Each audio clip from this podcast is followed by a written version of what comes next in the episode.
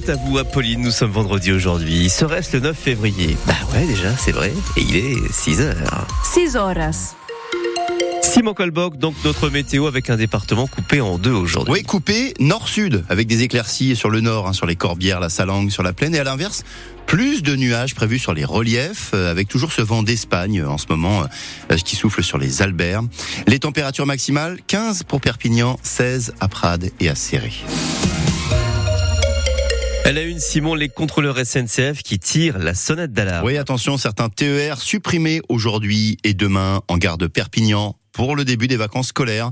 Grève des contrôleurs pour dénoncer la hausse des violences à bord des trains régionaux. Euh, Marc Braillet est cheminot. Il est responsable CGT à la SNCF. Les politiques d'emploi successives avec les réorganisations font que nous sommes de moins en moins à bord, que les gares sont de plus en plus fermées, qu'il y a de moins de personnel, de moins en moins de personnel disponible pour les voyageurs. Il y a de moins en moins de police ferroviaire dans les gares et dans les trains. Et aujourd'hui, euh, avec euh, un contexte sociétal difficile, avec une baisse de pouvoir d'achat des Français, nous nous retrouvons dans des situations très difficiles. On dénombre par exemple en TER sur le périmètre de l'ex-région Languedoc-Roussillon pas moins de 60 atteintes depuis le 1er janvier. 60 faits sûreté, ça veut dire euh, des altercations, des menaces, des atteintes physiques de contrôleurs qui aujourd'hui ne sont plus en capacité d'assurer un service après-vente d'un service public qui n'est pas au rendez-vous. Et la direction de la SNCF n'a pas dévoilé de prévision de trafic hein, pour aujourd'hui ou pour demain. Vous l'avez entendu, la circulation des trains régionaux perturbée euh, et aujourd'hui et demain donc dans les Pyrénées-Orientales, dans l'Aude, l'Hérault et le Gard en ex-Languedoc-Roussillon. À Perpignan, la grève des éboueurs, le mouvement se poursuit, hein, toujours à l'appel de la CGT. Neuvième jour de grève aujourd'hui pour de meilleurs salaires. Hier, les élus de l'aglo de Perpignan ont entrouvert la porte des négociations. Ils proposent une réunion mais seulement dans une semaine, le 16 février, pas avant. Hier, le syndicat Force ouvrière, le syndicat majoritaire, a lui dénoncé, je cite, le blocage de la CGT qui, je cite toujours, prend en otage les Perpignanais. Le gouvernement, ça y est, au complet, nouveau ministre pour les enseignants, pour les soignants et aussi pour le logement. Amélie Oudéa Castera, exfiltrée de l'éducation nationale, elle est remplacée par Nicole Belloubet. Amélie Oudéa Castera reste quand même ministre des Sports et des Jeux Olympiques. À la santé, voici Frédéric Valetou, ancien président de la Fédération hospitalière de France. Guillaume Casbarian est lui nommé au logement. Ce député avait porté la loi anti-squat. Sa nomination inquiète déjà plusieurs associations. Ce remaniement, on va en reparler euh, plus en détail tout à l'heure dans les infos de 6h30 ou bien dès maintenant hein, la liste complète du gouvernement sur notre site internet.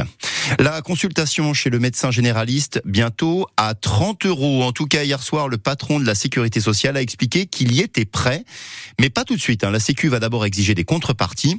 Les discussions entre l'assurance maladie et les syndicats de médecins doivent reprendre au mois de mars. Aujourd'hui, la consultation chez le médecin généraliste coûte 26,50 euros. Il est 6h03 sur France Bleu Roussillon. Et à présent, Simon, ça c'est assez inhabituel, la charge des scientifiques de l'Université de Perpignan. Oui, charge pour dénoncer l'inaction des élus des Pyrénées-Orientales face au réchauffement climatique et à la sécheresse. 92 ingénieurs, chercheurs, scientifiques de l'Université de Perpignan signent donc une tribune cette semaine. Ils dénoncent plusieurs grands projets d'aménagement euh, jugés hors sol et en premier lieu le projet de golf de Villeneuve de la Raoult. Face à la sécheresse, justement, chaque goutte compte. Patrice Hay en sait quelque chose. L'an dernier, le manque d'eau lui a fait perdre 15 hectares de récolte à Toreil. Du coup, eh bien, cet agriculteur s'est lancé dans un projet pour réussir à stocker de l'eau dans des retenues d'eau. François David, l'idée, c'est d'utiliser le trop plein d'eau.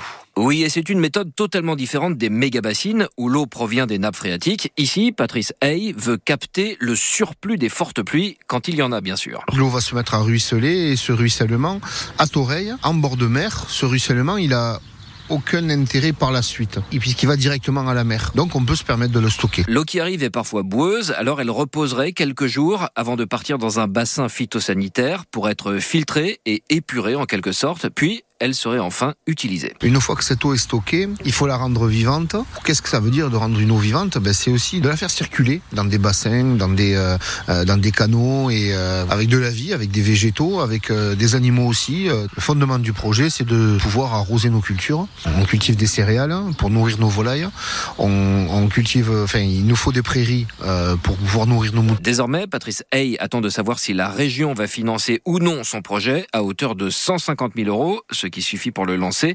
Réponse aujourd'hui. Et Patrice Hay porte ce projet avec l'association Eau Vivante. Merci François David. À serrer la mobilisation à payer, certains vieux platanes vont être épargnés. Sept grands et gros platanes, quartier de la gare, ils étaient tous menacés pour réaliser un, nouveau quartier à, à serrer. Et bien finalement, la capitale du Val-Espire accepte de revoir son projet à la baisse. La préfecture décide, elle, dans un arrêté, que seulement deux platanes seront abattus, deux au lieu de sept. Un voilier échoué hier sur la plage du Barcarès, près du Lido, un bateau de 8 mètres de long en panne de moteur. Les deux occupants n'ont pas eu le temps de sortir les voiles. Dans la précipitation, l'un des occupants est même tombé à l'eau, mais heureusement, personne n'a été blessé. Le rugby avec une prolongation de contrat à l'USAP, l'ailier Tavité Veredamou. Il s'engage pour une saison supplémentaire. Et puis Possolo Tulagi, lui de nouveau remplaçant demain avec le 15 de France pour affronter l'Écosse, un match du tournoi Destination. Tulagi, le deuxième ligne de l'USAP, devrait donc fêter demain sa deuxième sélection chez les Bleus. Et match à suivre évidemment sur France Bleu Roussillon demain après-midi. À partir de 15h15, le coup d'envoi depuis Murrayfield en Écosse.